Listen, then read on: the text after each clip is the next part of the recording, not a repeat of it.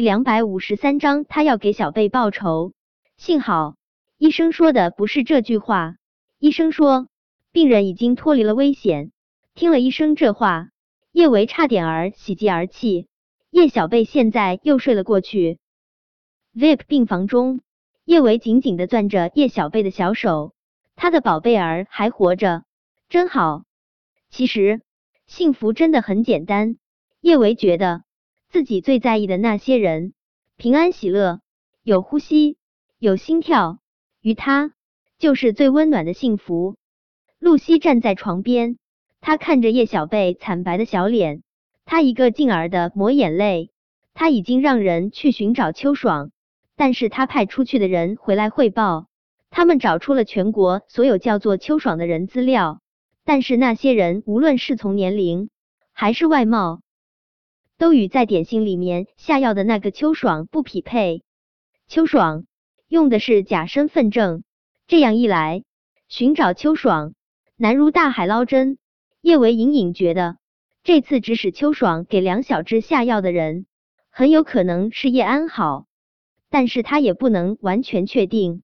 他担心还有别人想要害梁小芝，所以他必须想办法找出秋爽，揪出秋爽幕后之人。看到叶小贝那么憔悴，叶维心中丝丝扯扯的疼。他用力攥住叶小贝的小手，眼眶控制不住湿润，感觉到有湿意溢出了眼角。叶维伸出手，就想要擦去眼角的泪水。他的手还没有落到眼角，他就听到了叶小贝的声音：“妈咪，别哭。”叶小贝的声音听上去真的很虚弱，但听在叶维眼中，依旧是最美的天籁。叶小贝吃力的伸出手。想要擦去叶维眼角的泪水，可他真的使不出力气了，他只能又将手缩了回去。刚刚洗完胃，叶小贝现在身体真的很不舒服，但他更不想看到叶维那么担心。他用力扯唇，对着叶维扯出了一抹大大的笑：“妈咪别哭，宝贝儿一点都不难受。妈咪，宝贝儿最喜欢看妈咪笑了。”见露西和苏茶茶也在抹眼泪。叶小贝连忙说道：“茶茶阿姨，奶奶，你们别哭，宝贝儿不喜欢看你们哭。”听了叶小贝这话，露西的眼泪流得更凶了一些。苏茶茶无声哽咽，叶维将脸转向一边，慌忙想要擦去眼角汹涌流出的泪水。陆廷琛比叶维的动作更快，他已经伸出大手，轻柔的拭去了叶维眼角的泪水。他轻柔的拍了下叶维的肩膀，叶维，别哭了，你这样小贝心疼。顿了顿，陆廷琛又加了一句，我也心疼。眼泪啪嗒啪嗒掉的露西也听到了陆廷琛的声音，他扬起脸，如同不认识一般，定定的看了陆廷琛好几眼。他怎么都没有想到，他向来冷情冷心的三弟，会对一个女人这般温柔体贴。果真。爱情会让一个人变得不像最初的自己了。看来他的儿子在这一场感情争夺中是真的没有机会了。叶小宝走到叶小贝面前，轻轻捏了下叶小贝的小脸。叶小贝，你笨不笨？让你贪吃，这次得到教训了吧？叶小宝这话说的硬邦邦的，却怎么都掩盖不住内心对叶小贝的担忧与心疼。叶小贝也知道自家哥哥的性格，他吐了吐舌质头，顺便冲着叶小宝做了个大大的鬼脸。哥，我知道错了，我以后再也不会乱吃东西了。顿了顿，叶小贝又加了一句：不过那巧克力榴莲酥真好吃。叶小贝向来机智聪明，他也没想到自己会在吃上摔这么大一跤，但作为一个小吃货。他怎么可能会因为被下一次药就消除了对吃的热忱？他以后的确是不会乱吃一些乌七八糟的东西了。可是喜欢吃的东西还是要吃的，比如说他最爱的巧克力。听了叶小贝这话，叶小宝不由得恨铁不成钢的看了他一眼。叶小贝，你还真是个大吃货。